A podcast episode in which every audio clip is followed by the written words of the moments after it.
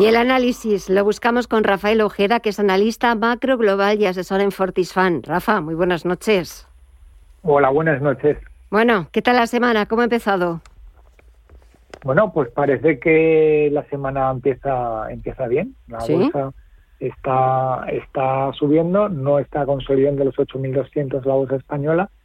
Bueno, pero parece que los datos macro eh, tanto en Europa como, como en Estados Unidos, bueno, pues dan pie a que por lo menos los mercados crean, no veremos, veremos a ver que finalmente hace Jerome Powell, que probablemente en la próxima reunión de, la Reserva Federal pues suban únicamente 50 puntos básicos y el discurso sea quizás algo menos, menos agresivo y de la sensación de que quizás no entremos en recesión. Eh, de momento, eh, el dato de IPC de Estados Unidos del pasado jueves, hoy ha salido otro dato también de, de los precios a la producción en Estados Unidos, parece que están dando alas a todos los que creen que la Reserva Federal ya no va a ser tan agresiva y va a levantar el pie del acelerador. Es, así, es así, o por lo menos el mercado así lo, lo, entiende. ¿no? Lo que ocurre es que eh, necesitamos únicamente un dato bueno para creernos que, que todo el monte orégano y sin embargo tenemos un dato malo, necesitamos corroborarlo con varios datos malos.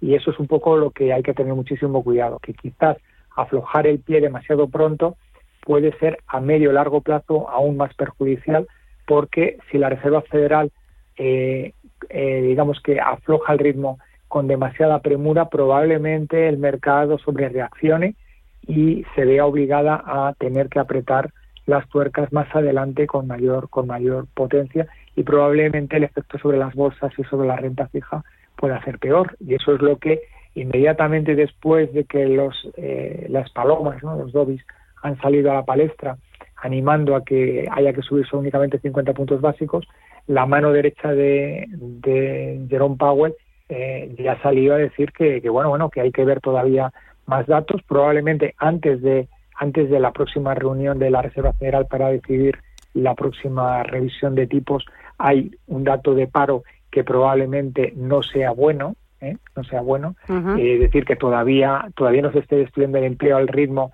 necesario para, para aflojar, pero sí es posible que la, que la inflación bueno, pues, pues baje. Lo importante para, para la Reserva Federal es eh, que, que, la inflación no sea tan pegajosa como Jerome Powell dijo, ¿no? y además era cierto que, que la subyacente estaba subiendo. Pero Jerome Powell ha hablado siempre de tres puntos claves para, para las subidas de tipos. Es uno, eh, que los datos macro eh, justifiquen una subida más agresiva o menos agresiva. Dos, eh, el nivel en el cual ya se encuentran los tipos de interés, es decir, obviamente si los tipos de interés ya están en el 3,75-4, bueno, pues el ritmo de subidas no puede ser el mismo que si los tipos estuvieran al 1.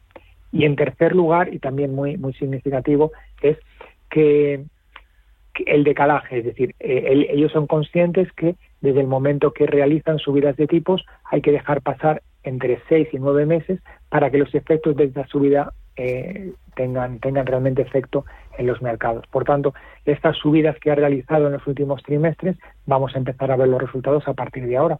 Por tanto, a lo mejor hace falta apretar tanto el, el acelerador porque los resultados los vamos a ir viendo. Pero yo pienso que Jerome Powell va a subir 50 puntos básicos porque de lo contrario, de lo contrario, estaría dando un mensaje de que probablemente los tipos deberían subir a niveles muy por encima del 5,525 y eso sí sería muy contraproducente para los mercados. ¿Y aquí en Europa? en Europa tenemos que seguir un poco la senda de Estados Unidos. Hay un dato muy importante y es que si Estados Unidos, que además se ha hablado muy poco, eh, en Estados Unidos si empiezan a aflojar un poco el ritmo y por tanto el dólar empieza a perder fuerza, eh, el euro va a empezar a, ganarla, eh, la contrapartida, es decir, si el, euro va, si el dólar baja, sube el euro. Y entonces ya estamos en niveles de 1,03, 1,04. Es decir, la fortaleza del euro frente al dólar, bueno, pues es deflacionario. Es decir, como nosotros las materias primas, sobre todo el tema de petróleo o gas, lo compramos en dólares, pues obviamente si, si pagamos una menor factura eh, porque el dólar cae, pues obviamente ese efecto deflacionario bueno, pues también puede restar algo en la inflación que nosotros eh, tenemos en Europa. Lo cierto es que en Europa los datos también empiezan a ser quizás algo mejores, ¿no? Si bien es cierto que España, por ejemplo, el dato que han dicho es que España va a crecer al 1%, es decir, no caeríamos en recesión, pero estaríamos prácticamente al límite. Pero el dato alemán es bastante preocupante y Alemania es la locomotora de Europa. Si Alemania al final da un dato malo o incluso peor del que está previsto, probablemente obligue a, a descabalgar. Yo pienso que somos demasiado optimistas al dar los datos y porque no queremos ponernos en el peor de los escenarios, siempre nos ponemos en el mejor de los escenarios y luego después vamos corrigiendo el tiro, ¿no? Y como muy bien dijo un físico muy famoso, eh, predecir siempre es muy difícil, sobre todo el futuro. Y, y, teniendo en cuenta estas premisas, pues al final solamente tenemos que esperar a ver lo que realmente sucede, porque las capitulaciones, ¿no? que es cuando realmente eh, la gente se rinde y lo vende todo, eh, se ven a posteriori, no cuando se están realizando. Ahora mismo estamos en un mercado bajista y veremos a ver si estamos en el rebote del gato muerto o estamos o está realmente repuntando la bolsa. El tiempo lo dirá, pero vamos a ver un poquito, a ver también qué, qué nos espera este último trimestre de resultados empresariales y luego después si tenemos un invierno duro o no tenemos un invierno duro a nivel climatológico. De momento ese invierno duro se está retrasando, aunque ya empiezan a hablar de que pues ahora en diciembre y enero van a ser los momentos más, eh, más críticos. Y es que casi que nos queda un mes y poquito más para despedir este 2022. Eh, ¿Va a haber rally de Navidad? No sé si a lo mejor empieza a ser ya la pregunta también de, del millón, la pregunta que solemos hacer también todos de cara a estas fechas, pero ¿lo va a haber o no? Claro, a ver, eh, yo tengo mis dudas. Es decir, aquí hay un tema muy importante y es que eh, desde los precios eh, a los que nos hemos encontrado hace apenas unas semanas, las últimas ocho sesiones en Bolsa Española siete han sido positivas. Por tanto, desde mínimos probablemente sí nos podamos encontrar en que el mercado pueda subir más. ¿no? Lo que ocurre es que ahí nos estamos engañando. Estamos considerando que todo el mundo ha comprado en mínimos, cuando no es verdad. La gente tiene compradas sus acciones en 8.300, 8.400, 8.100. En el momento que cayeron a 7.600, 7.500, no vendieron, esperando el pullback a la media para colocarse. Por tanto, realmente para muchísima gente y para muchísimas instituciones este rally navideño no se está produciendo. Lo que estamos es recuperando el dinero que hemos perdido no nos engañemos, ¿no? Entonces, la, la realidad es que probablemente podamos encontrarnos algo de rally, pero, pero, pero la realidad es que hay muchísimas compañías en Estados Unidos que ya están apuntando a caídas en su beneficio por acción o endurecimiento en sus márgenes. Por eso no es de extrañar lo que está sucediendo en muchas compañías norteamericanas, mm. sobre todo en el sector tecnológico, que hay despidos masivos. ¿no?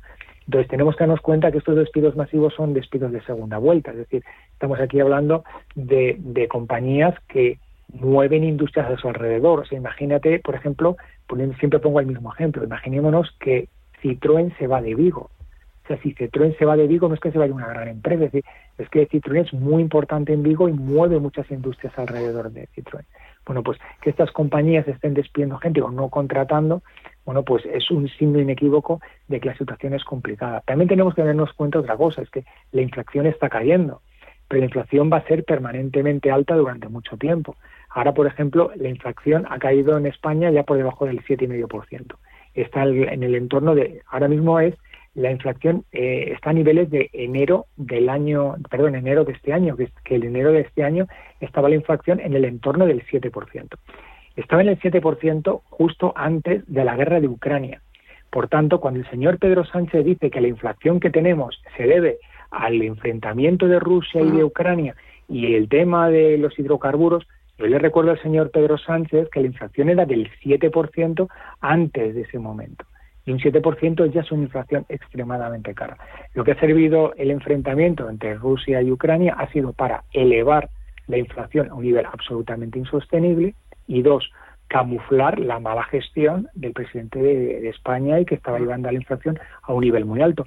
Pero bueno, que no es Pedro Sánchez, porque ahora mismo en Europa solamente Francia tiene una inflación más baja que, España, es decir, que la inflación ha sido absolutamente perenne en todos los en todos los estados. Aquí parece que yo soy el azote de Pedro Sánchez y realmente no es así, porque el resto de el resto de países pues tienen una, una, una inflación tremendamente elevada y les está costando mucho eh, combatirla y, y, los, y, la deuda que tienen también es tan elevada como la española. Por tanto, el problema, el problema es acuciante y probablemente estemos dejando una, una mochila para nuestros hijos realmente preocupante porque empezamos a, ver como normal tener una, una deuda del 120-130%. Pues eh, la verdad es que sí que es un problema, eh, no tanto por la guerra de Ucrania, que no sabemos cómo, cómo terminará, pero sí que, eh, da que da que pensar. Estabas hablando del resto de Europa. El resto de Europa, Rafa, pues tendrán sus Pedro Sánchez particulares. Rafael Ojeda, analista macro global y asesor en Fortisfan. Gracias como siempre por el análisis, por ser el azote del gobierno. Muchísimas gracias como siempre por tus comentarios. Que pases buena noche y hasta pronto. Un fuerte abrazo. Muchas gracias. Buenas noches. A ti. Adiós.